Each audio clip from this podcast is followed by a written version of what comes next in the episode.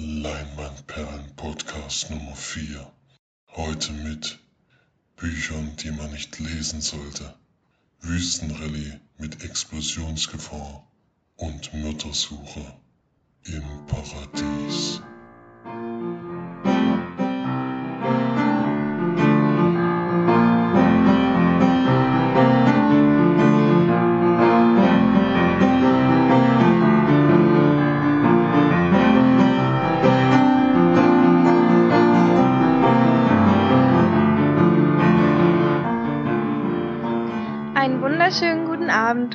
Herzlich willkommen zurück wieder mal zum Podcast von den Leinwandperlen. Hier sind für euch wieder die Marsch, der Florian Servus. und der Felix. Grüße. Wir freuen uns, dass ihr wieder mal eingeschalten habt und wollen auch gleich mal wieder anfangen mit den Filmstarts. Das macht der Felix für euch. Ja, nächste Woche, da läuft wieder einiges an, aber bekannt ist mir davon nur zwei Filme, die ich jetzt mal kurz benennen möchte, ist einmal der neue Disney-Film mit George Clooney in der Hauptrolle, A World Beyond. Da verschlägt irgendwie ein Mädchen von, in, in, von der Erde in eine andere Welt und auch wieder zurück und sie ist wohl ein sehr kluger Kopf und wird aber in der Nebenwelt gebraucht. Wie die Welten jetzt zusammenhängen, ist jetzt noch nicht so ganz klar gewesen, aber da scheint es irgendwie eine Verbindung zu geben. Und als zweites noch eine Komödie aus Deutschland, die heißt Abschussfahrt. Das ist wohl wieder so eine klassische Teenie-Komödie mit äh, viel alkoholischen Getränken. Wer auf sowas steht, dem, dem könnte das sogar gefallen. Das war's schon zu den Kinostarts. Dann macht der Florian gleich mal weiter mit den Kinocharts. Ja, da haben sich diesmal nur die Plätze verschoben. Die Filme sind komplett gleich geblieben. Auf Platz 5 haben wir den Kaufhaus Cop 2. Platz 4 Tinkerbell und die Legende vom Nimmerbeast. Platz 3 immer noch Fast and Furious 7. Platz 2 Kein Ort ohne dich. Und natürlich auf Platz 1 immer noch Avengers 2. Flori war am 11., also am Montag, wieder mal alleine in der Sneak, weil ich nicht mit konnte, da ich einen Krankenbesuch machen musste, weil der liebe Napo, den ich das letzte Mal gegrüßt habe hier im Podcast, unbedingt die Leitplanke umarmen musste. Ihm geht's aber gut, ist auch wieder aus dem Krankenhaus raus, von daher ist alles wieder in Ordnung. Montag kann ich wahrscheinlich wieder mit in die Sneak und werde da hoffentlich wieder dabei sein. Dann erzählt der Florian mal ein bisschen was, was er da so erlebt hat. Ja, es kam der Film Kind 44. Ein Film von Daniel Espinosa. Und der Film spielt in Osteuropa. Und die Hauptrolle spielt Tom Hardy. Er spielt, äh, er verkörpert Leo. Und am Anfang des Films wird erstmal in kurzen Szenen sein Werdegang gezeigt. Angefangen mit seiner Kindheit in einem Waisenhaus. Dann sieht man ihn als Soldaten der russischen Armee, wie sie gerade Berlin erobern. Und dann kommt nochmal ein Zeitsprung. Und wir sind jetzt im Jahr 1953. Und er arbeitet inzwischen für eine, ich würde sagen, eine Militärpolizei. Und seine Aufgabe ist es, ähm, Verdächtige, die das Regime ähm, kritisch sehen, aufzuspüren und zu befragen und gegebenenfalls auch zu exekutieren. Bei der Befragung eines Verdächtigen wird allerdings seine, also Leos Frau wird denunziert. Das heißt, sie wird dann auch verdächtigt und deswegen wird er darauf angesetzt, sie zu beschatten und herauszubekommen, ob das auch wirklich stimmt. Und das versucht er dann auch, aber er befragt sie sogar direkt danach. Sie verneint es aber und er vertraut ihr und deswegen ähm, wird er gleich mit ihr mitbestraft und beide müssen sozusagen ins Exil, in eine ganz entlegene, äh, ich glaube, ukrainische Stadt ist das. Und dort muss er dann für irgendeine so Miliz arbeiten. Parallel dazu gibt es noch eine Kriminalgeschichte. Von einem Kollegen in Moskau kommt der Junge auf mysteriöse Umstände ums Leben. Wobei die Umstände gar nicht ganz so mysteriös sind, sondern ist eigentlich ziemlich schnell klar, dass da ein Mord passiert ist. Und ähm, er versucht dann zu ermitteln in diesem Mordfall. Parallel dazu wird er dann aber in, in die Provinz geschickt und auch dort äh, gibt es einen Mordfall an einem Jungen, so dass beide Fälle scheinbar zusammenhängen und er versucht dann herauszufinden, was die Fälle miteinander zu tun haben. Ja, zu viel erstmal zur Handlung. Ähm, äh, was mir gut gefallen hat in dem Film, ist das Setting vor allem. Es ist nämlich so, dass in dem Regime unter Stalin ähm, der Slogan gilt, im Paradies gibt es keinen Mord. Ist schon mal interessant, dass überhaupt die Zustände, die dort, die dort herrschen, als Paradies bezeichnen, denn das ist schon sehr grenzwertig. Eigentlich täglich werden irgendwelche Leute von der Straße verschleppt, weil sie irgendwelche kritischen Äußerungen von sich gegeben haben oder sowas. Und dadurch kann er halt die, seine Mordermittlung nicht offiziell durchführen, sondern muss verdeckt ermitteln und darf dabei auch nicht auffallen. Was mir nicht so gut gefallen hat, ist vor allem die Länge des Films, denn der geht zwei Stunden und 15 Minuten und das war mir mindestens eine halbe Stunde zu lang. Denn im Mittelteil sind schon einige Längen dabei, wo man einfach mehr hätte weglassen können. Der Film hat einen tollen Cast, finde ich. Gary Oldman spielt noch mit. Äh, die Frau von Leo spielt Naomi Rapaz. Und dann beide Ermittler aus den zwei ähm, UCR Olsen-Verfilmungen spielen mit. Und Joel Kinneman, der mir sehr gut gefällt, als einer der zwei Ermittler in der Serie The Killing. Insgesamt werde ich den Film schon positiv bewerten. Ich habe sieben von zehn Leinwandperlen gegeben. Jetzt klingt's ja so, als würde der, also im Trailer kommt es etwas so rüber, als würde der in Russland spielen. Ist denn das äh, von den Schauspielern her äh, glaubwürdig, dass das Russen sind? Oder weil Tom Hardy, Tom Hardy kann ich mir schwierig als Russen vorstellen. Und ich sehe dann auch noch einen französischen Schauspieler zum Beispiel. Der ja, Vincent Cassel spielt da noch mit. Vincent Cassel spielt da noch mit und irgendwie war ich da ein bisschen erschrocken, dass da so viele amerikanische oder englische oder französische Schauspieler mitspielen. Ist das dann glaubwürdig oder siehst du da einen Fehler im, im Film? Ich sehe da schon einen Fehler im Film, ja, weil das fällt schon auf, dass alle, komplett alle Schauspieler, also es ist ja gar kein Osteuropäer dabei bei den, beim Cast. Es ist zwar ein guter Cast, aber es ist zum Film und zur Geschichte, der spielt in der Ukraine und in Russland, haben jetzt die Darsteller wirklich nicht so gut gepasst, das kann man schon so sagen. Hm. Die, die kommen halt auch nicht russisch vor, also da war da glaube ich auch kein Wert drauf gelegt. Hm. Ja, es ist ja vor allen Dingen die Numi Rapaz, wird ja vor allem vom Gesicht her auch ganz stark verändert. Das hat man da auch gesehen. Da habe ich auch gedacht, irgendwie sehen die alle nicht so richtig russisch aus, aber. Nee, die sehen auch nicht russisch aus. Aber ich glaube, man hat so den Eindruck, dass das nicht so dem Regisseur nicht so wichtig war. Mhm. Aber von der, vom, vom Umgebung her ist das schon, dass man Russland erkennt. Ja, es spielt ja auch ein Großteil in Moskau. Also, das sieht man schon, aber ich habe da jetzt nichts erkannt oder so. Das sind jetzt keine markanten Plätze gezeigt. Mhm. Zumindest was, was ich mich jetzt erinnern kann. Also, der spielt schon in Russland und in der Ukraine. Also das ja. sieht man schon. Aber also, diese Schauspieler kommen da halt nicht her. Ja. ja. Nee, ich fand den Film, also den Trailer auch sehr interessant. Ist ja wohl nach einem Bestseller-Roman. Ja, ist auch ein britischer Autor, habe ich gelesen. Auch noch ein britischer Autor, ja, ja er hat auf jeden Fall auch mein Interesse geweckt. Also vielleicht spätestens auf Blu-ray werde ich mir den auf jeden Fall mal anschauen. Ich habe noch, ich habe noch gelesen, dass der in Russland einen Tag vor Veröffentlichung oder verboten. Also ich weiß nicht, ob er inzwischen gezeigt wurde, aber erstmal wird er wahrscheinlich noch zensiert, fürchte ich. Denn Stalin wird natürlich schon kritisch, also dieses Regime unter Stalin wird schon kritisch gezeigt, was es ja auch war. Also mhm. ich meine, Verdächtige werden da gefoltert und auch getötet. Also und eigentlich fast jeder auf der Straße, also jeder, der sich kritisch äußert, muss damit rechnen, gleich verfolgt zu werden und ausgefragt und gefoltert und alles. Das sieht man auch. Dann von einem Kinofilm, der erst noch startet, zu zwei anderen Kinofilmen. Der Felix war nämlich mal wieder im Kino, diesmal der einzige von uns und spricht ein bisschen darüber. Ja, gestern gerade ganz aktuell, weil der nämlich gerade auch gestern zum ersten Mal überhaupt im Kino lief äh, ist Mad Max Fury Road.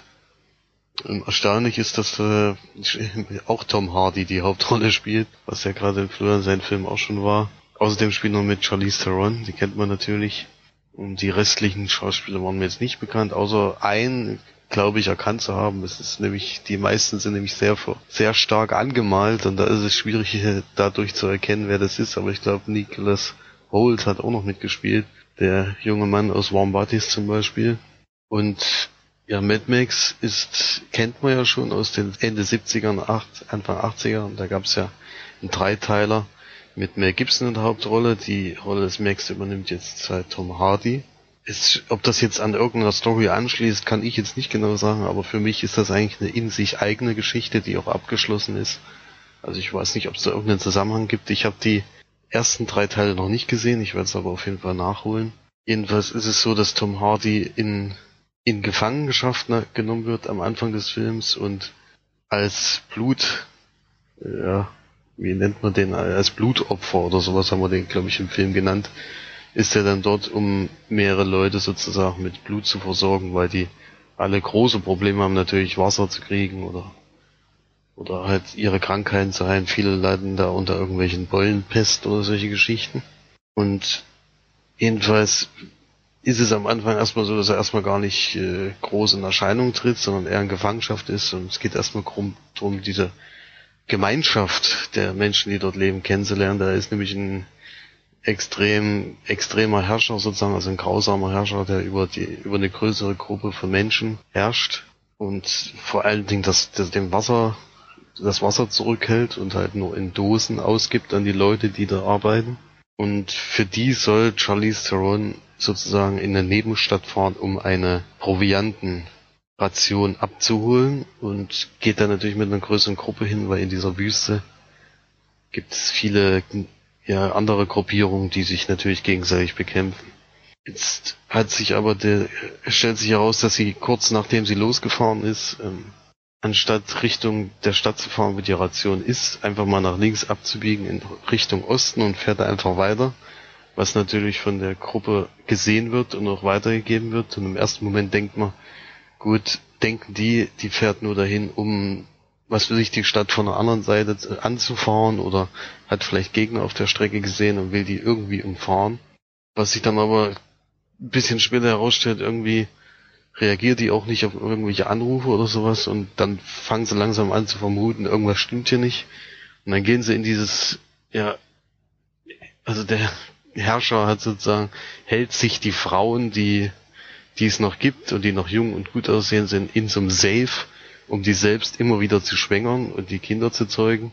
Die hat sozusagen die Charlize Theron aus diesem Gefängnis rausgeholt und äh, fährt mit denen gen Osten und will versuchen, mit denen zu fliehen in eine, an einen Punkt auf die, in dieser Welt. Das nennen die immer das grün, den grünen Punkt oder das grüne Feld oder sowas. Da hat sie wohl als Kind mal gewohnt und wurde da entführt. Die einzige Stelle, wo anscheinend noch äh, Leben möglich ist und versucht da hinzukommen. Jetzt schickt der Herrscher natürlich seine ganze Gruppe an Söldnern und Helfern und Kriegern raus und versucht diesen, diesen LKW mit den Frauen natürlich aufzuhalten, weil das ist für ihn das Wichtigste, was es überhaupt gibt, fährt auch selber mit. Und dieser Mad Max wird vorne aufs Auto geschnallt als Bluttransferdose sozusagen und fährt die ganze Zeit nur mit. Und eigentlich ist er am Anfang erstmal außen vor und erst nach einer gewissen Zeit kann er sich da befreien. Und im Endeffekt ist es dann ab dem Punkt eine Hetzjagd auf diesen LKW, die restlichen restliche Zeit und das ist auch das, was der Film ist. Also es gibt keine besonders tolle Geschichte jetzt, die man erwarten kann, sondern eigentlich ist es eine 100, 121 Minuten und ich würde sagen 100, ja 110 Minuten oder sowas sind davon einzige Action-Bombastfeuerwerk ohne Ende. Also der Vergleich mit äh, The Fast and Furious kommt da schon manchmal auf, weil die es natürlich nur um Autos und Fahrzeuge und alles geht. Aber was bei Fast and Furious immer stört, ist, dass es eigentlich immer das Gleiche ist. Und hier hat sich der George Miller, der Regisseur, schon ein bisschen was einverlassen, damit das immer wieder Überraschungen äh, hat. Also es gibt, also ich habe in den ersten zehn Minuten habe ich echt gedacht, das wird so ein richtiger Steampunk-Film, wie man so schön sagt, wo alles ein bisschen abgedreht ist und alles ein bisschen abgehoben. Und so ist es dann eigentlich auch die ganze Zeit. Also es gibt, es gibt lustige Waffen und äh, Leute, die da, da rumfahren und die sind alle ein bisschen abgedreht und ein bisschen verrückt und diesen Kampf mitzuerleben ist schon äh, auf jeden Fall richtig, richtig gut gemacht gewesen und es macht äh, richtig viel Spaß, diesen Film sich anzugucken. Man muss allerdings von vornherein äh, wissen, dass man da 120, knapp 120 Minuten lang Actionfilm sieht und nichts anderes. Wenn man sich darauf einlässt, dann hat man da auf jeden Fall viel Spaß. Ich habe das Ganze auch in 3D gesehen. Da gibt's ja auch gerade keine andere Möglichkeit. Und das war aber endlich mal wieder ein paar 3D-Effekte drinne, die auch Spaß gemacht haben, so ein bisschen was, was einem entgegenkommt. Das ist ja das, was einem am Anfang immer genervt hat, weil das jeder Film gemacht hat. In letzter Zeit macht das kein Film mehr und da sticht sowas natürlich wieder heraus. Und dieses Wüsten, diese Wüstenoptik und sowas ist schon, also man hat irgendwie ständig das Gefühl, dass ein bisschen, es ein bisschen diesig ist durch diese 3D-Brille, als würde die, die, die Sicht durch den Sand noch ein bisschen verdeckt werden und das kam in 3D auf jeden Fall gut rüber. Und ich würde auf jeden Fall den Film für Actionfans empfehlen, den zu gucken. Und gebe dafür sieben von zehn Leinwandperlen. Also es hat mir großen Spaß gemacht, diesen Film zu gucken, aber es ist jetzt nicht alles perfekt. Also es ist auch ein reiner Kinofilm. Also ich kann mir nicht vorstellen, dass man den sich zu Hause angucken kann und da genauso viel Spaß hat wie im Kino. Der erste Teil, den ich gesehen habe, ist, hat ja mit einem extrem kleinen Budget gearbeitet. Das war ja bei dem Film jetzt anders. Deswegen nehme ich mal an, dass auch viel mit CGI gemacht wurde. Fällt es denn auf oder ist das so gut produziert, dass es trotzdem noch realistisch aussieht? Also es ist tatsächlich alles, denke ich, von Greenscreen gemacht worden, aber ich finde, es ist gut gemacht worden. Also es ist so, dass man es, ja, wenn man, man weiß es natürlich, man, man ist ja nicht doof, aber es ist auf jeden Fall nicht so, dass du die ganze Zeit denkst, oh, das wie bei der Hobbit damals zum Beispiel, ich finde, es sieht immer noch sehr gelungen aus, dadurch, dass auch diese Wüstenoptik, denke ich mal, einfach zu animieren ist. Behaupte ich jedenfalls jetzt mal, weil es ja dann doch immer das, äh, immer nur Hügel mit Sand sind, sieht es schon sehr realitätsnah aus. Also das fand ich schon, dass das auf jeden Fall gelungen war. Ja, neben Mad Max war ich einen Tag vorher aber nochmal im Kino gewesen und habe den Film Babadook gesehen. Ein Horrorfilm aus Australien, den hatten wir auch kurz, vor, kurzem, vor kurzem vorgestellt beim Filmstarts und March hatte den auch auf die Seite mal gestellt mit dem Trailer. Da Jetzt bin ich echt gespannt. Da geht es um eine junge Frau, die ein Kind hat, was ein bisschen ja, unter Albträumen leidet und ja gegenüber anderen Kindern vor allen Dingen meistens aggressiv auftritt. Eines Abends fragt sie halt ihren Sohn, welches Buch sie als nächstes vorlesen soll und er findet ein Buch im Regal, das heißt äh, der Babadook. Und diese Film, diese Geschichte soll sie bitte vorlesen und das Buch ist sehr witzig illustriert. Das sind immer solche aufklappbar, so gefaltene Bücherseiten und die Geschichte macht halt einen klar. Wenn man dieses Buch liest, dann hat man den Babadook im Haus und der geht auch nicht wieder weg. Dann als erstes glaubt sie dann natürlich nicht an die Geschichte und versucht dieses Buch einfach nur loszuwerden, weil der Junge dreht dadurch ein bisschen durch und kann dann gar nicht mehr schlafen und sieht in jeder Ecke den Babadook stehen. Das ist nämlich eigentlich nur sowas ähnliches wie eine Vogelscheuche mit langen Fingernägeln und einem großen Hut. Und er sieht den überall, aber da ist immer nichts. Und dann versucht sie dieses Buch wegzuwerfen. Das taucht aber dann wieder auf, dann zerreißt es und wirft es weg und dann taucht es wieder auf und dann stehen aber komischerweise neue Sachen drin. Und die Geschichte in der, in dem Buch wird sozusagen immer härter. Und im Laufe der Zeit merkt sie dann selber, dass irgendwas nicht stimmt. Die werden dann beide sehr aggressiv, auch anderen Menschen gegenüber. Und ja, aber großartig zu der Geschichte möchte ich eigentlich nicht so viel sagen, weil da schon ein paar Überraschungsmomente drin waren. Es ist eine sehr kleine Produktion aus Australien. Deswegen bin ich froh, dass sie da für die Synchronisation ein bisschen mehr Geld ausgegeben haben und auch zwei anständige Schauspieler gefunden haben, vor allem der Junge, der wirklich eine sehr schwere Rolle hatte, weil er eigentlich ziemlich oft solche Gefühlsschwankungen hat von heulend und klein in der Ecke liegen und Angst haben, bis hin zu total aggressiv und sogar anderen Menschen schädigen, äh, Schaden zufügen muss. Und die Frau, bei ihr ist es ähnlich, dieses, diese liebenswürdige Frau und wird dann immer aggressiver und kann nicht mehr schlafen, also wir haben beide dann extreme Schlafprobleme dadurch. Ja, ich war mit mit äh, mit einem Kumpel drinne und wir sind beide am Ende zu demselben Entschluss gekommen, dass Geisterfilme nichts mehr Neues zu bieten haben und eigentlich immer das Gleiche sind und das trifft bei diesem Film leider genau ins Schwarze. Also wir waren beide maßlos enttäuscht.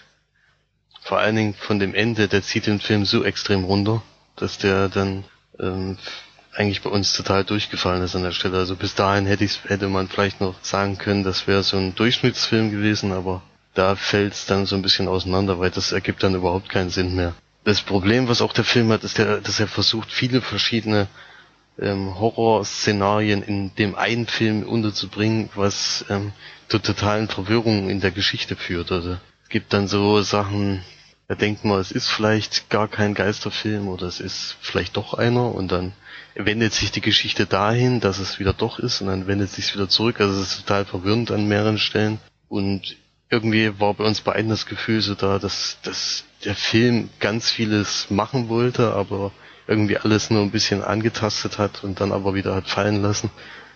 Und am Ende hatten sie irgendwie keine so richtige Idee, wie es ausgeht und haben es dann mit einer, also ich war selber schon ein bisschen erschrocken, wie, wie schlecht das, wie schlecht das Ende ist. Also das zieht es nochmal richtig runter. Das große Problem, was auch der Film hat, ist, dass in der ersten Stunde gar nichts passiert.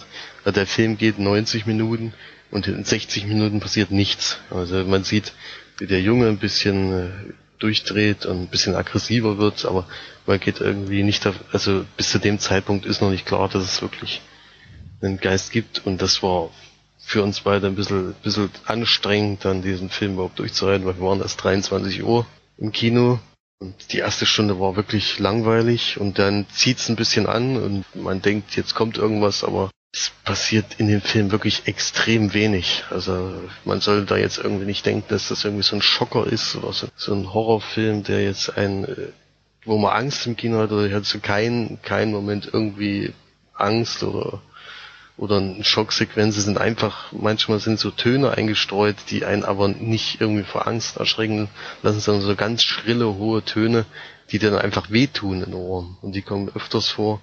Und das ist irgendwie nicht dafür da, um die, dich in Angst zu versetzen, sondern einfach nur diesen Ekel oder, also die einfach nur eklig klingen, so wie wenn man mit einer, mit Fingernägeln auf, auf einer Tafel rumkratzt oder sowas. Solche, solche Töne sind da drinnen nur um die okay. Leute so ein bisschen abzuschrecken. Vor allem dann die Nackenhaare zu Berge stehen sozusagen. Genau, genau, solche, solche, solche Szenarien sind da drinnen. Und das ist für mich äh, kein Horrorfilm, sondern das ist einfach nur, ja, versucht irgendwie die Leute dann irgendwie dabei zu halten mit solchen Sounds, aber mehr hatte der Film dann auch nicht zu bieten. Ich kann den Film auf jeden Fall empfehlen. Ich weiß auch nicht, wie der bei diesen ganzen, ich habe viele Pressekritiken gelesen und ja, Positives gehört über den Film, aber der hat wirklich, dadurch, dass ich auch viele Geisterfilme gesehen habe, jetzt ist das Thema für mich auch schon so fast durch, als, wär, als hätte man da schon alles gesehen. Es kommt irgendwie nichts mehr Neues, sondern es wird immer wieder ständig wiederholt und, und dann versuchen sie halt mit irgendwelchen ja, lächerlichen äh, Sounds dich da noch irgendwie dabei zu halten, aber die Geschichte hatte absolut null zu bieten und ich gebe dafür die zwei Schauspieler für die Synchronisation einen Punkt. Das sind dann insgesamt zwei von zehn Leinwandperlen. Und mit demjenigen, der ich, dem ich da drin war, hat genau dieselbe Bewertung abgegeben und hat gemeint, dass er bis zu dem Schluss noch äh, eine Durchschnittswertung gegeben hätte, also fünf von zehn und hat dann aber sich das Ende hat ihm sozusagen drei Punkte abgezogen. Da kann man schon ungefähr sich vorstellen, wie schlecht das gewesen ist. Es könnte sein, dass ihr da ein bisschen mit einer falschen Erwartungshaltung reingegangen seid. Ich habe nämlich gelesen, dass der Film eher ein Drama sein soll mit Horrorelementen. Also, dass es gar nicht richtiger Horrorfilm ist, sondern dass eher die Geschichte zwischen Mutter und Sohn beleuchtet werden soll. Ist denn das so oder? Ja, es geht ja, äh, im Endeffekt geht's ja in dem Film die ganze Zeit nur um den Mutter und Sohn. Es kommt ja nichts anderes dran vor.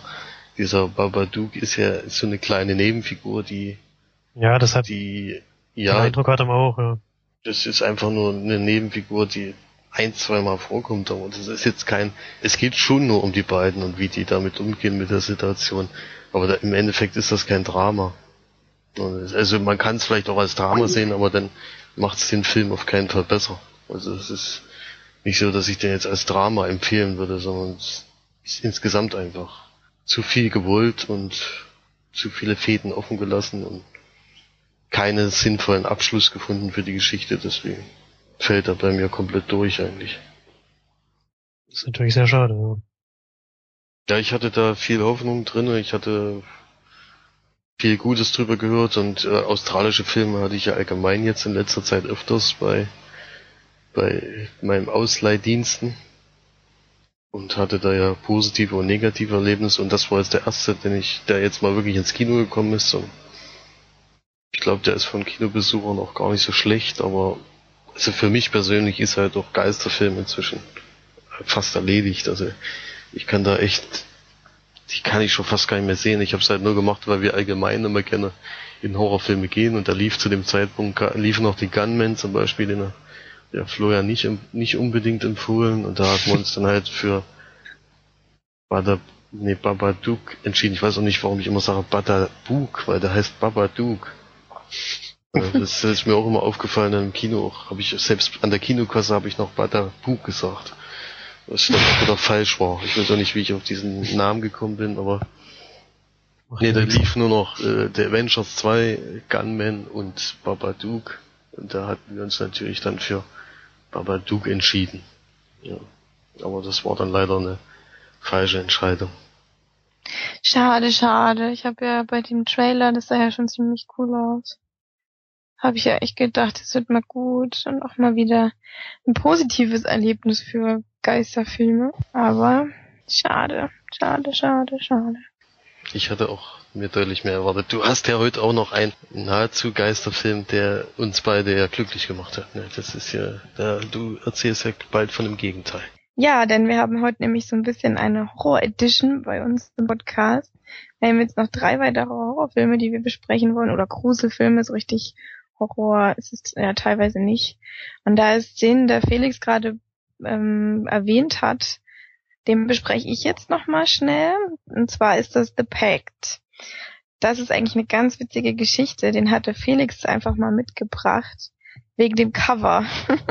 oder ausgeliehen, oder ich weiß es nicht mehr genau. Auf jeden Fall ist auf dem Cover so ein Gesicht zu sehen, was aus einer Tapete so hervor äh, tritt. Und das war eben auf dem Cover drauf und war so 3D-mäßig. Und das fand er so gut, dass er den Film mitgenommen hat und wir ihn aus Spaß geguckt haben. Das ist nämlich ein Geisterfilm, würde ich jetzt mal sagen, ein Geistergruselfilm, den wir auf Originalton geschaut haben, weil er wirklich auf den Synchronsprechern und so weiter, auf dem Übersetzten konnte man sich das nicht antun, weil es einfach so schlecht war. Es war wirklich grauenhaft. Und da haben wir dann nach den ersten zwei Minuten oder so haben wir gleich umgeschaltet auf Originalton. Und da war es wirklich dann erträglich, was zumindest auch die Texte und so weiter anging und die Stimmen vor allem.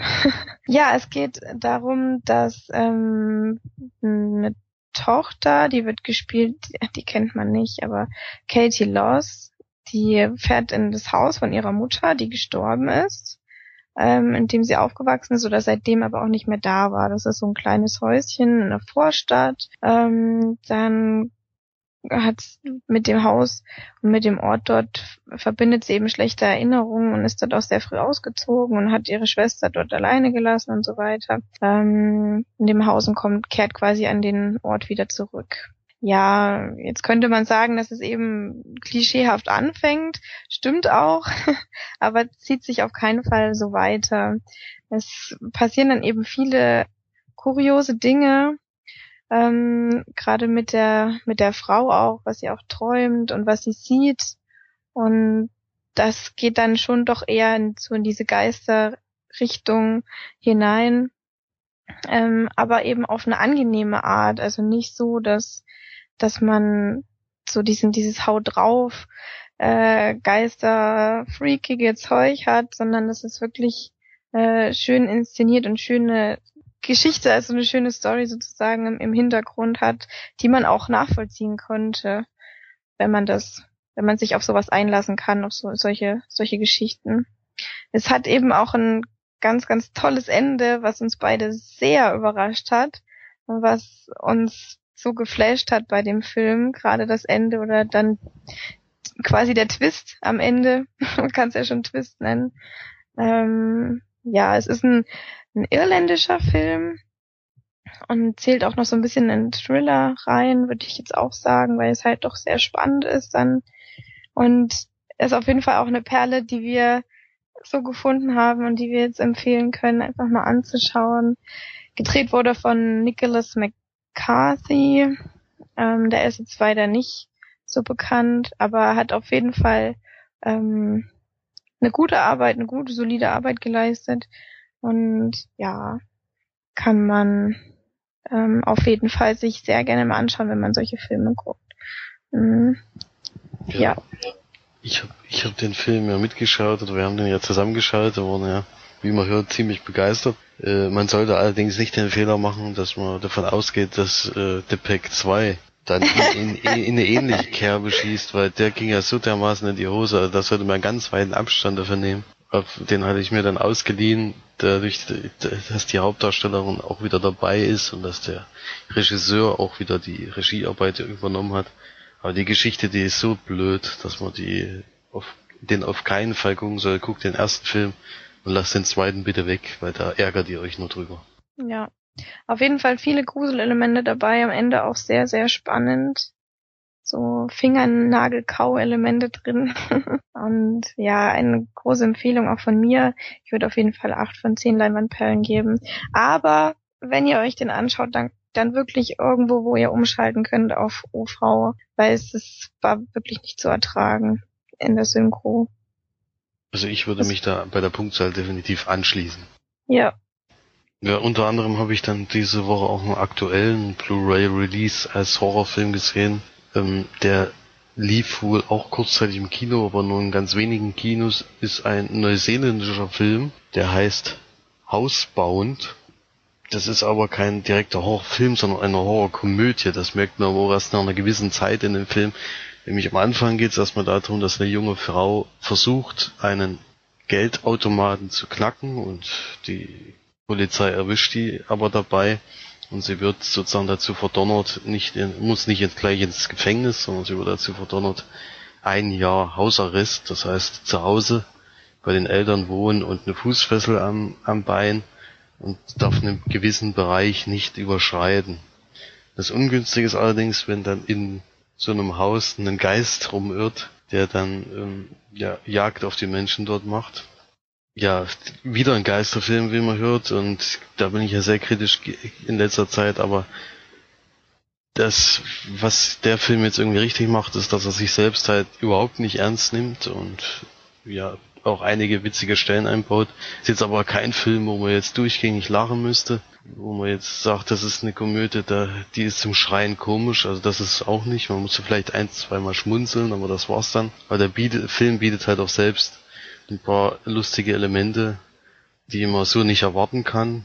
Und ja, die macht auf jeden Fall vieles richtig. Ähm, kann man sich auf jeden Fall mal angucken. Ist jetzt keine Empfehlung von mir, aber es ist auf jeden Fall einer der besseren Horrorfilme die, oder Geisterfilme, die ich in letzter Zeit gesehen habe, ist jetzt nicht völlig blöd am Ende. Und vielleicht, ja, der Film hat auf jeden Fall einige Überraschungen dabei, mit dem ich jetzt persönlich nicht gerechnet hatte.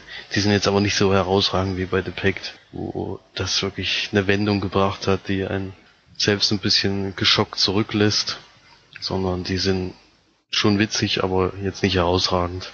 Ich würde dem Film äh, dadurch, dass er so klein ist und so eine, ja, mit völlig neuen Schauspielern, man hat keinen gekannt, auch den Regisseur überhaupt nicht, würde ich trotzdem sagen, dass man da mal sechs von zehn Leinwandperlen geben kann.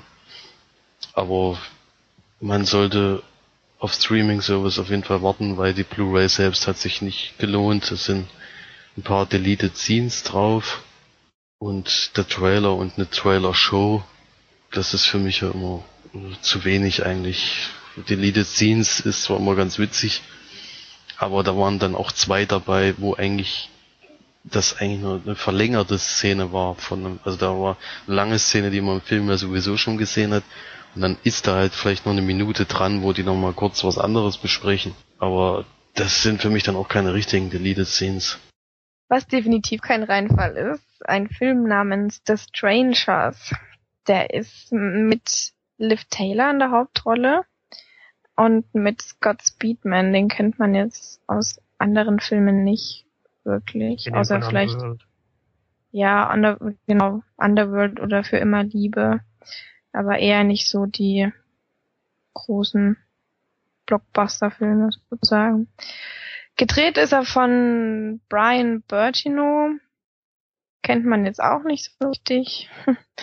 hat aber noch andere ähm, Horrorfilme gedreht, wie zum Beispiel Play, Tödliches Spiel, wo der, das Cover schon wieder richtig gut aussieht, was ich mir vielleicht mal angucken werde.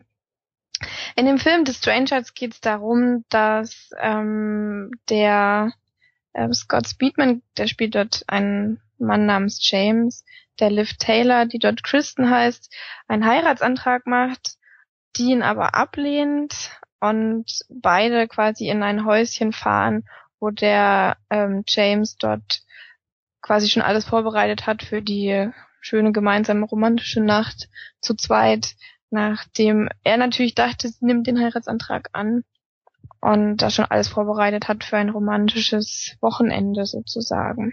Ja, da ist die, bei den beiden natürlich die Stimmung sehr gedrückt und sie wissen natürlich nicht mehr, wie es weitergeht bei den Zweien. Was dann aber dazwischen kommt, ist, dass eine Gruppe von, von Leuten, drei Leute sind das, ähm, zu ihrem Haus fahren und dort quasi Terror machen bei denen. Also einfach mal klingeln oder an die Tür hämmern oder an den Fenster klopfen und immer solche kleinen Psychospiele mit den Spielen. Das ist eben das, was mich auch so gebannt hat bei dem Film, dass er nicht so Geister oder Gemetzelfilm ist, sondern dass es wirklich mal so ein richtiger Psychofilm ist, wo man teilweise drinne sitzt oder ich zumindest drinne gesessen habe ähm, und mich an mich selbst geklammert habe, weil ich so Angst hatte oder mich so in die Situation reinfühlen konnte, weil das eben ein Genre ist, der mich am meisten band. Also ich kann mir Filme angucken, wo Körperteile abgetrennt werden und ja, irgendwelche Leute Fleisch, Menschenfleisch essen oder sonstiges.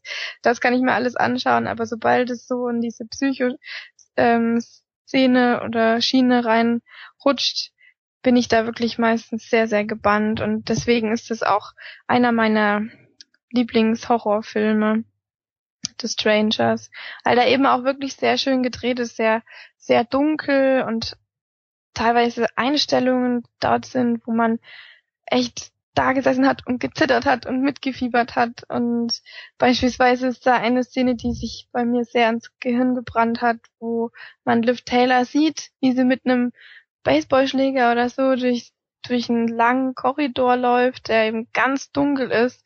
Und man sieht einfach nur im Hintergrund den Menschen stehen und zuschauen, wie sie läuft. Sie weiß nicht, dass er da ist.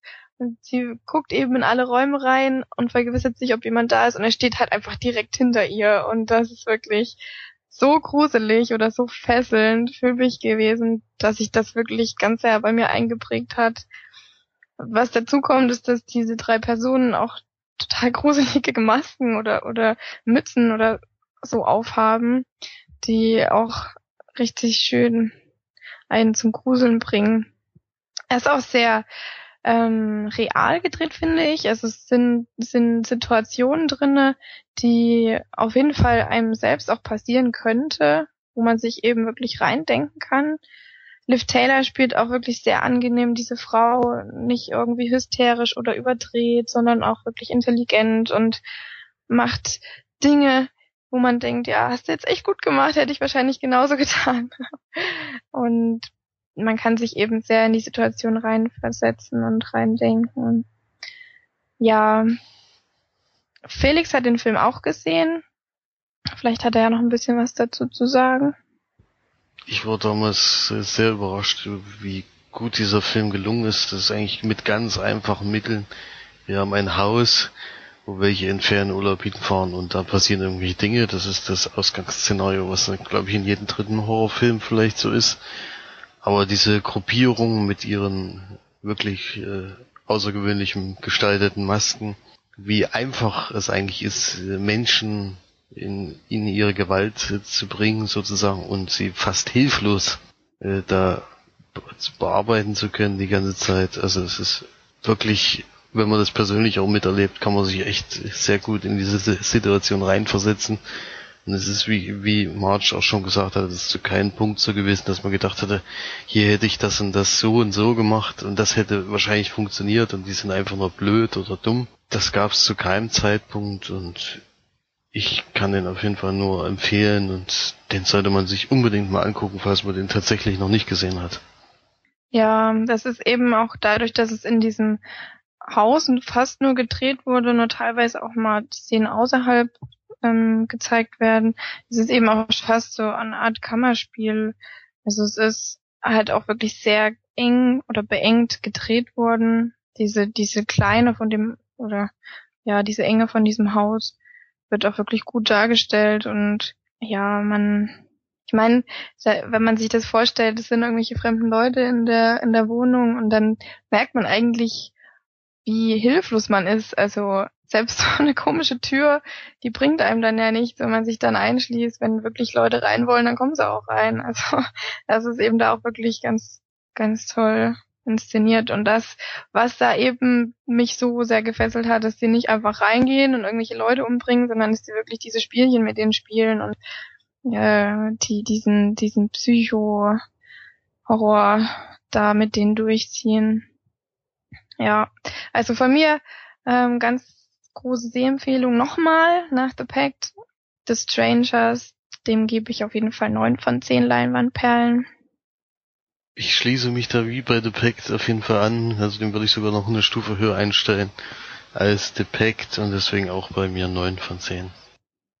Genau, dann habt ihr Felix noch ein paar Blu-rays für euch geschaut und für sich natürlich auch, aber für euch rezensiert er sie jetzt. Ja, also neben Horrorfilmen habe ich dann letzte Woche noch zwei andere Filme zugeschickt bekommen. Einen französischen Film, der heißt Wenn der Winter kommt.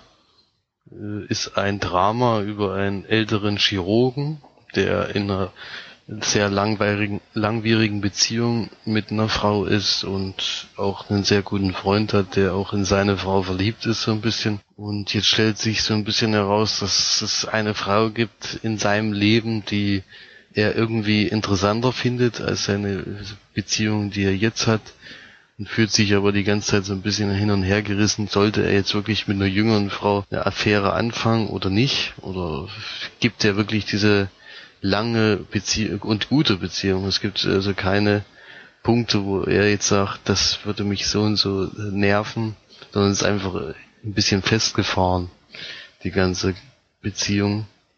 Es ist irgendwie, fühlt er sich zu der Frau ein bisschen hingezogen, weil sie halt jung ist, frisch und äh, ihn zum Lachen bringt und äh, neue Ideen hat. Ja, das ist so die Grundgeschichte, die ja, klingt jetzt nicht so außergewöhnlich, ist es auch eigentlich nicht, weil die, die, da kommt dann auch nicht irgendwie ein überraschender Twist oder sowas, mit dem man gar nicht rechnet. Äh, am Ende gibt's zwar noch so einen kleinen Überraschungsmoment, aber das macht den Film jetzt nicht so, dass, dass man jetzt denkt, den müsste man unbedingt gesehen haben. Ich habe den auch nur wegen den guten Bewertungen mal ausgeliehen gehabt und kann mich da nicht unbedingt anschließen. Also es dauert sehr lange, ehe erstmal überhaupt was passiert. Und ja, es ist sch schwierig, so richtig ähm, manche Dinge nachzuvollziehen, die passieren. Ja, es ist äh, ein sehr langsam erzählter Film, den man vielleicht mal, wenn der Winter kommt, so wie der Titel ist, wenn mal schlechtes Wetter draußen ist und ein Drama sehen will, dann kann man sich den Film bestimmt angucken, aber es ist jetzt kein Film, den man gesehen haben muss. Deswegen würde ich da jetzt nur vier von zehn Leinwandperlen geben, weil ich bin ja kein keiner, der jetzt Dramas extrem gerne guckt. Bei den äh, Extras, die ja immer wichtig für uns sind, gibt's äh, ein, gab's nur einen Unterpunkt, der heißt Interview mit dem Regisseur. Und da dachte ich erst, das ist irgendwie so ein fünf Minuten Ding und dann passiert da auch nichts, aber da sollte man auf jeden Fall mal reingucken, weil das geht nämlich 40 Minuten und es ist aber nicht das Interview mit dem Regisseur, sondern es gibt ganz viele Einblicke auch in seine Regiearbeit. Also die begleiten den an den an den einzelnen Drehorten, wo er halt noch ein bisschen was über die einzelnen Punkte erzählt, über die Schauspieler natürlich wieder. Und es ist auf jeden Fall nicht so, dass einer die ganzen 40 Minuten auf dem Stuhl sitzt und einer Fragen stellt. Also es ist, da wurde schon ein bisschen mehr Arbeit reingesteckt, deswegen kann man das äh, sich auf jeden Fall mal angucken. Kennt man den, den Regisseur? Also ich kann nicht, es ist, ja, französische Filme bin ich eh nicht so derjenige, der jetzt irgendwelche Regisseure kennen würde oder Schauspieler. Ich kannte die Hauptdarstellerin, das ist nämlich eine Amerikanerin, die ja da sich angeheiratet hat vor langer Zeit. Die habe ich auf jeden Fall schon mal gesehen, da kann ich jetzt aber auch einen Namen jetzt gerade nicht sagen. Und als zweites habe ich noch einen australischen Film, wieder mal. Diesmal allerdings mit bekannten Schauspielern. Der heißt Son of a Gun. Der ist in der Hauptrolle ist der Evan McGregor und den kleinen, äh, den jungen Schauspieler, den man da trifft, den kennt man zum Beispiel aus March Lieblingsfilm The Signal. Der war da der Hauptdarsteller. Und Absoluter Lieblingsfilm. absoluter Lieblings-Sneak-Film in Gera. Aha. Mm, Der bleibt doch für immer in ewig in Erinnerung. Leider, ja. Äh, und der junge Mann kommt ins Gefängnis und äh, versucht so ein bisschen sich mit I- Ewan Mc, der Ewan McGregor Figur anzufreunden, um dieses Gefängnis irgendwie zu überstehen. Er ist da eigentlich nur sechs Monate drin, aber im Gefängnis gibt's wieder viele Gruppierungen, so ähnlich so ein bisschen wie bei Prison Break. Wenn man sich halt einer größeren Gruppe anschließt, dann kommt man auch ziemlich sicher durch diese Haft, Haftzeit, die man da absitzen muss. Ewan McGregor nimmt auch den Jungen auf, sagt aber sofort, äh, dafür, dass ich dir jetzt helfe, will ich, dass du mir von draußen aus hilfst auszubrechen. Denn die Ewan McGregor Figur ist für lebenslänglich eingesperrt und hat auch keine, keine Möglichkeit, äh, vor seinem Ableben aus diesem Gefängnis rauszukommen und plant einen Gefängnisausbruch schon seit langem und braucht da aber einen Mann von draußen, der ihm dabei hilft. Und nach sechs Monaten kommt nur dieser Junge raus und soll dann diesen Ausbruch, bei diesem Ausbruch helfen. Der gelingt dann auch. Das, das Erstaunliche an der Stelle ist nämlich, dass der Film erstmal anfängt, dass man denkt, es ist dieses im Gefängnis sein, was der Grund dieses Films ist und dann aber ist das ein Zeitsprung von sechs Monaten und er kommt sofort wieder raus.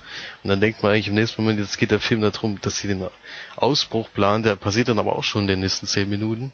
Und er kommt dann, Ewan McGregor kommt dann sozusagen wieder in die in die Mafia-Gefilden, in denen er vorher drin war, zurück und nimmt diesen Jungen, den Jungen dann halt mit und plant dann einen neuen Coup. Und ja, an der Stelle würde ich jetzt nicht weiter erzählen. Es gibt dann auf jeden Fall noch eine Wen Wendung. Ich finde, dass es dafür, dass ein australischer Film ist, ist der auf jeden Fall sehr gut produziert worden und auch sehr gut gedreht. Und der Film hat auf jeden Fall Spaß gemacht, sich anzuschauen. Die Hauptdarsteller machen das gut. Die machen sehr gute Arbeit eigentlich. Ewan McGregor kann ich, finde ich sowieso allgemein persönlich immer gut anzuschauen. Und ich würde ihn auf jeden Fall empfehlen, bei, bei Möglichkeit, ihn sich mal anzuschauen, die Blu-ray jetzt gucken, äh, sich zu kaufen, würde ich jetzt nicht bedenkenlos empfehlen, weil die extra sehr kurz sind. Aber den Film an sich würde ich schon so äh, ja sechs, sechs von zehn Leinwandperlen auf jeden Fall geben. Ich war nicht der Einzige, der diese Woche Filme gesehen hat. Florian hat es ja noch geschafft, sich einen Film anzuschauen und vielleicht kann er dazu auch noch ein bisschen was erzählen. Ja, ich habe mir Jackie Brown angeguckt. Ein Film von Quentin Tarantino aus dem Jahr 97. Und Jackie Brown wird gespielt von Pam Grier und arbeitet als Flugbegleiterin bei einer kleinen Airline, die immer zwischen Mexiko und den USA hin und her pendelt. Und auf diesem Weg schmuggelt sie immer für einen Waffenhändler kleine oder größere Geldbeträge mit während der Arbeit halt. Bei einer, bei einer Tour wird sie allerdings von Polizisten aufgegriffen und das Geld wird natürlich auch bei ihr gefunden. Und sie kommt dann ins Verhör und, und erklärt sich bereit, den Polizisten bei der Verfolgung des Waffenhändlers zu helfen. Allerdings ähm, erzählt sie dann auch dem Waffenhändler, der in dem Film gespielt wird von Samuel L. Jackson, dass sie mit der Polizei kooperiert und sie überlegen sich dann einen Plan, wie sie das Geld trotz der Polizeiaktion in die USA schmuggeln können. Da es dem Waffenhändler aber sehr heiß wird, will er dann sein komplettes Geld, eine halbe Million Dollar nämlich, gleich mit einem Mal rüberholen und dadurch versuchen dann im Endeffekt alle Parteien, sich das Geld zu schnappen, also Polizei, der Waffenhändler und auch sie selbst. Und so langsam spitzt sich das dann aufs Ende hinzu, wer nun auf welchem Weg versucht, an das Geld zu kommen. Ich habe ja, wenn ich es richtig weiß, alle Tarantino-Filme gesehen und muss sagen, dass, dass er leider der, für mich der schlechteste ist. Der Film ist unfassbar langsam erzählt, geht, ich glaube, 154 Minuten, mindestens eine Stunde, Stunde zu lang. Die vielen Dialogszenen, die ja typisch sind für Tarantino, sind aber hier wirklich langweilig, muss man sagen. Nicht so herausragend wie bei anderen Filmen von ihm. Einzig positiv sind wirklich die Schauspieler. Ähm, Robert De Niro spielt noch mit, der spielt so einen total abgehalfterten Gangster, der gerade aus dem Knast rauskam, der aber eigentlich gar keine richtige Aufgabe hat, sondern nur bei dem Waffenhändler mit rumhängt, auf dem Sofa hockt und irgendwelchen Mist im Fernsehen glotzt. Und ähm, naja, wie gesagt, Samuel Jackson, Michael Keaton spielt noch einen von den Polizisten. Und was immer bei Tarantino ja gut ist, ist der Soundtrack, den kann man noch herausheben. Ich habe den Film bei Netflix gesehen, also der ist dort vorhanden, ne, falls niemand mal sehen will. Ich kann es aber nicht empfehlen. Ich gebe dem Film bloß vier von zehn Leinwandperlen. Aber war er jetzt nur so schlecht für dich, weil er so langsam erzählt wurde? Die Geschichte gibt einfach nichts her, es passiert ja nichts. Die ganze Zeit. Es ist zwar bei, es war manchmal ja. bei Tarantino so, aber dann sind die Dialoge wenigstens noch spritzig und interessant und lustig. Das war aber hier immer wirklich nicht so. Fand ich zumindest. Ich glaube, Felix hat den Film ja auch gesehen, aber wenn es richtig weiß, nur teilweise. Ja, bei mir ging es ähnlich. Also ich hatte totale Schwierigkeiten mit dem Film. Ich bin ja auch ein Tarantino-Freund, der wirklich alle Filme von ihm gesehen hat, aber irgendwie war das gar nichts. Also ich hatte dann irgendwie nach einer Stunde hatte ich geguckt, wie lange der Film noch geht und habe dann gesehen, dass der das noch nicht mal die Hälfte war und habe dann abgebrochen an der Stelle und habe gedacht, nee, das bringt nichts, das weiter zu gucken, weil es gefällt mir irgendwie auch nicht so richtig. Das war bei mir eine große Enttäuschung und das ist für mich auch der schwächste Tarantino-Film, den ich bisher gesehen habe. Bisher wurde ich da ja immer eigentlich, habe ich die immer sehr gerne geschaut. Aber hier. Na gut, ich, Death Proof könnte man sagen, ist auch noch so ein. Ja, Death Proof ist noch kritisch, aber den habe ich jetzt geguckt und der ist auch nicht so lang. Nee, der ist auch 90, noch ein bisschen lustig. Der 90 Minuten, der ist noch ein bisschen lustig und alles Mögliche, aber. Ja, ich habe mich auch durchgequält, muss ich schon ehrlich zugeben. Also zweieinhalb Stunden war deutlich zu lang. Das hat die Geschichte einfach überhaupt nicht hergegeben. So, dann machen wir hier jetzt heute mal einen Cut zu den Filmen und wechseln mal wieder zu den Spielen, die wir gespielt haben. Heute erzählt er mal nur Felix von zwei. Das erste, was ich vielleicht noch sagen wollte, ist, dass wir zum ersten Mal eine Frage äh, in den Kommentaren bekommen haben. Vom das zweite Mal. Oder das zweite Mal, das erste Mal war ja eine tolle, tolle Situation, die wir uns selber eingebrockt haben. Und dieses Mal ist es auch mal eine wirkliche Frage, und zwar gibt es vom Leinwandperlen Podcast ähm, Teilnehmer bei der Gamescom und es sieht so aus, dass ich dieses Jahr wieder dran teilnehmen kann. Ich hoffe es jedenfalls, dass ich das irgendwie hinbekomme. Aber ich kann jetzt noch keine Prognose abgeben, welcher Tag das sein wird und man muss ja sagen, das findet jetzt inzwischen in Köln statt. Früher war das in, früher war das in Leipzig, also relativ nah in unserem Heimatort. Und da waren wir eigentlich jedes Jahr dort. Es ist halt schwierig durch die räumliche Entfernung. Muss man halt auch, wenn man nicht gerade am Wochenende geht, weil das überfüllt ist, muss man halt Urlaub nehmen. Ja. Das ist dann schon schwieriger. Es ist schwieriger, aber ich werde es auf jeden Fall versuchen, wieder daran teilzunehmen. Und ich kann aber noch nicht sagen, wann es ist und aber ich werde versuchen, auf jeden Fall dort zu sein. Und gespielt habe ich jetzt gerade brandaktuell sozusagen am 15.05. Final Fantasy 10, die HD Edition für die PlayStation 4 erschienen. Final Fantasy 10 ist ein Spiel von 2002 von Square Enix äh, für die PlayStation 2 gewesen, was ich damals äh, wirklich sehr, sehr gern gespielt habe. Es war echt einer meiner absoluten Lieblingsspiele. Ist wie jeder Final Fantasy Teil ein Epos, man, wo man sich wirklich lang dahinter setzt und wirklich bestimmt 50 bis 60 Stunden spielen muss, um das auch mal zu beenden. Hm, ich habe es mir jetzt wieder geholt, weil ich ja nur das wirklich damals zum Anfangszeit in dem Anfangszeitraum gemacht habe, das durchzuspielen. Und jetzt hatte ich auch mal wieder Lust drauf und es ist echt erstaunlich, wie gut dieses Spiel auch heute noch ist. Also die Welt, es gibt halt eine, ist eine komplett alternative Welt mit einer alternativen Religion, äh, anderer Sportart, eine ganz, eine ganz neue Welt mit teilweise eigenen Sprachen und sowas. Also wie viel Arbeit, wie viel Liebe die da reingesteckt haben, ist für mich immer noch, auch wenn ich das heute sehe, immer noch ein Meisterwerk insgesamt. Also das Spiel kann ich auf jeden Fall empfehlen. Wenn man das sowieso noch nicht gespielt hat, dann sollte man das auf jeden Fall nachholen gibt's in einer ganz tollen Edition, in so einer schönen Steelbook Edition, die man dazu bekommt. Mhm. Es ist auch nicht nur Final Fantasy X drauf, sondern auch Final Fantasy X 2. Das ist dann eine Fortsetzung gewesen, in der man Teile der Charaktere aus Final Fantasy X nochmal spielt. Allerdings ist das dann mehr ein Action-Szenario gewesen, ist nicht mehr ein Rollenspiel, was rundenbasiert ist, sondern dort dann wirklich richtig äh, mit Waffen und solchen Geschichten. Was noch enthalten ist, ist ähm, von Final Fantasy 2 The Last Mission. Das ist nochmal eine Zusatzmission, die es äh, damals auf der normalen Disk nicht gab. Und es gibt noch ein 15-minütiges äh, Making-of-Video oder ein Filmchen, ein Kurzfilm über Final Fantasy X. Das heißt The Final Call. Hm. Also die Edition bietet auf jeden Fall viel für den Preis. Und ich kann das nur empfehlen. In HD sieht das auch ganz toll aus. Also ich kann eh nicht begreifen, wie, wie schön damals schon dieses Spiel war und wie es jetzt auch wieder aussieht. Wie viel kostet es denn? Also die Edition, die ich jetzt gekauft habe, die kostet normalerweise 50 Euro und in dem Laden, wo ich aber immer am liebsten einkaufe, da gibt's ja immer meistens die Spiele ein bisschen günstiger und da hat's jetzt 40 Euro gekostet.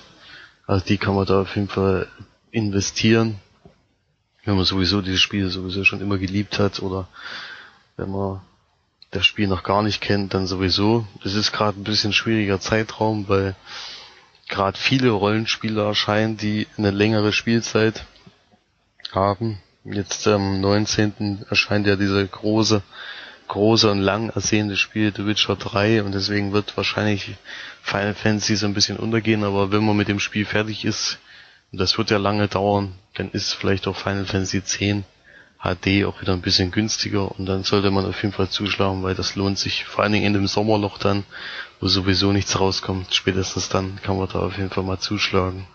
Ja. Und dann, was auch am selben Tag noch erschienen ist, ist ähm, die Erweiterung zu Wolfenstein, das war ja ein Spiel vom letzten Jahr, die heißt Wolfenstein The Old Blood. Ähm, dort äh, erlebt man eine Nebengesch Nebengeschichte, auch wieder mit dem Hauptcharakter aus, äh, die, in der man auf die aufs Schloss Wolfenstein fährt und dort eine größere Mission abschließt. Also es soll über vier bis fünf Stunden gehen. Das Spiel kostet nur 20 Euro, weil das halt nur eine Erweiterung ist zu dem eigentlichen Wolfenstein-Spiel, aber es ist halt eine komplett eigene Geschichte hm. mit dem Hauptcharakter und die ich habe jetzt erst eine Stunde gespielt, deswegen kann ich jetzt noch keine Verbindung zu zu, zu dem alten Spiel finden. Also da dadurch, dass das bisher nur in dem Schloss spielt oder in der Burg, hm, kann man da jetzt noch keine Schlüsse ziehen, ob das jetzt irgendwelche Szenen gibt, die es auch in dem anderen Spiel gab, oder ob man noch auf Charaktere trifft, die man auch im Hauptspiel getroffen hat. Das kam jetzt bei mir noch nicht vor. Ist wieder ein Ego-Shooter. Die Ausgangssituation ist halt, dass die Nazis den Krieg gewonnen haben und Amerika besiegt haben. Ja, die erinnern so ein bisschen an die Hydra aus äh, Captain America. Denn die haben auch sehr fortschrittliche Waffen, womit die USA leider nicht ganz mithalten kann. Deswegen auch den Krieg verliert. Und jetzt gilt es halt abzuwenden, den, dass wirklich die Nazis sozusagen die Weltherrschaft übernehmen. Das und will ja keiner. Das will keiner und äh, das äh, will man auch in dem Spiel auch nicht unbedingt sehen. Deswegen finde ich es ganz gut, dass in der deutschen Version diese Symbolik und alles fehlt. Also in den amerikanischen Versionen ist ja sozusagen alles nur noch mit Hakenkreuzen, all, all was und in Deutschland ist es ja geschnitten und gibt die Symbolik ist komplett entfernt worden, was ich aber auch persönlich nicht brauche, weil es ist eine fiktive Geschichte und es gibt auch noch fiktive Figuren. Es gibt, man trifft da nicht auf irgendwelche bekannten Persönlichkeiten aus der damaligen Zeit, sondern es sind wirklich alles nur ausgedachte Sachen. Deswegen brauche ich da auch nicht unbedingt diese Symbolik in dem Spiel. Das habe ich auch beim ersten Teil nicht gebraucht und habe auch nicht verstanden, warum da mir jeder gesagt hat, ich brauche diese ungeschnittene Version mit der Symbolik, weil das war der einzige un große Unterschied zu der deutschen Version. Aber das kann ja jeder für sich selbst entscheiden. Es gibt auch die andere Version, die muss man sich halt importieren dann. Hm, also der erste Eindruck, den ich jetzt nach der ersten Stunde habe, ist wieder so positiv wie damals beim, beim Original, äh, beim Hauptspiel.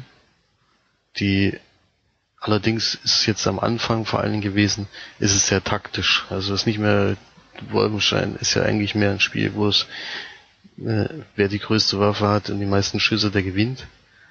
Und jetzt äh, am Anfang von Old Blood ist es wirklich eher taktisch gesehen. Also man muss viel schleichen, man muss viel überlegen, wie man jetzt an der an der Stelle vorgeht. Also der Anfang ist auf jeden Fall anders, aber ich denke mal mit der Zeit wird das wahrscheinlich sich dann doch wieder dem Hauptspiel angleichen.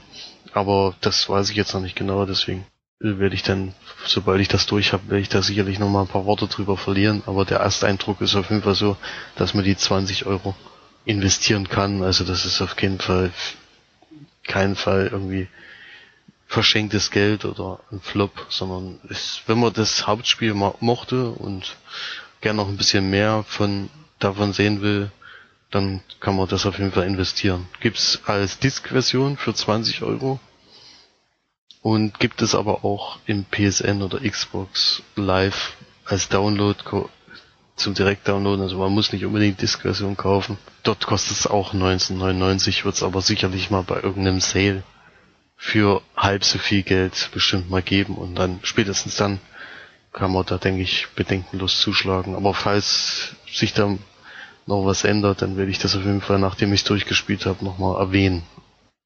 Ja, das war's dann heute schon so gut wie mit unserem Podcast. Natürlich gibt es wieder die wunderbare und fantastische Rubrik Marge empfiehlt. Und zwar ist es heute mal eine Seite im Internet, die nennt sich chilloutzone.net. Könnt ihr mal raufgehen, da werden viele, viele Videos gepostet, die teilweise wirklich sehr, sehr witzig und interessant sind. Es ist eher so eine, ja, Unterhaltungsseite, so ähnlich vielleicht wie YouTube, nur dass einem eben die Videos vorgeschlagen werden, die neuesten Videos gezeigt werden und man die sich anschauen kann und auch bewerten kann und auch drunter schreiben kann und ja eben so ähnlich aufgebaut wie, wie YouTube, nur eben mit Videos, die meistens wirklich sehr lustig sind. Schaut mal drauf, wenn ihr mal wieder sowas braucht, mal so ein bisschen Ablenkung vom Alltag, bisschen Unterhaltung, kann man das sich auf jeden Fall gerne mal anschauen. Dann war es das jetzt schon wieder mit unserem Podcast. Vielen, vielen Dank, dass ihr wieder eingeschalten habt und uns zugehört habt. Bedanken wollen wir uns natürlich wieder bei denen, die kommentiert haben, die bei Facebook auf Gefällt mir gedrückt haben, die den Podcast runtergeladen haben. Das freut uns wirklich jedes Mal ganz besonders. Kommentiert fleißig bei uns, vor allem auf der Seite, so wie es der Erik euch schon vormacht. vielen, vielen Dank nochmal an dich, Erik. Wir freuen uns wirklich immer wieder, vor allem wenn du so lieb schreibst. Das ist echt immer ganz, ganz toll. Da freuen wir uns echt sehr. Genau, dann bis zum nächsten Mal. Nächste Woche Sonntag gibt's dann wieder einen Podcast mit uns dreien. Und dann haut rein. bis bald mal wieder. Tschüss. Tschüss. Tschüss.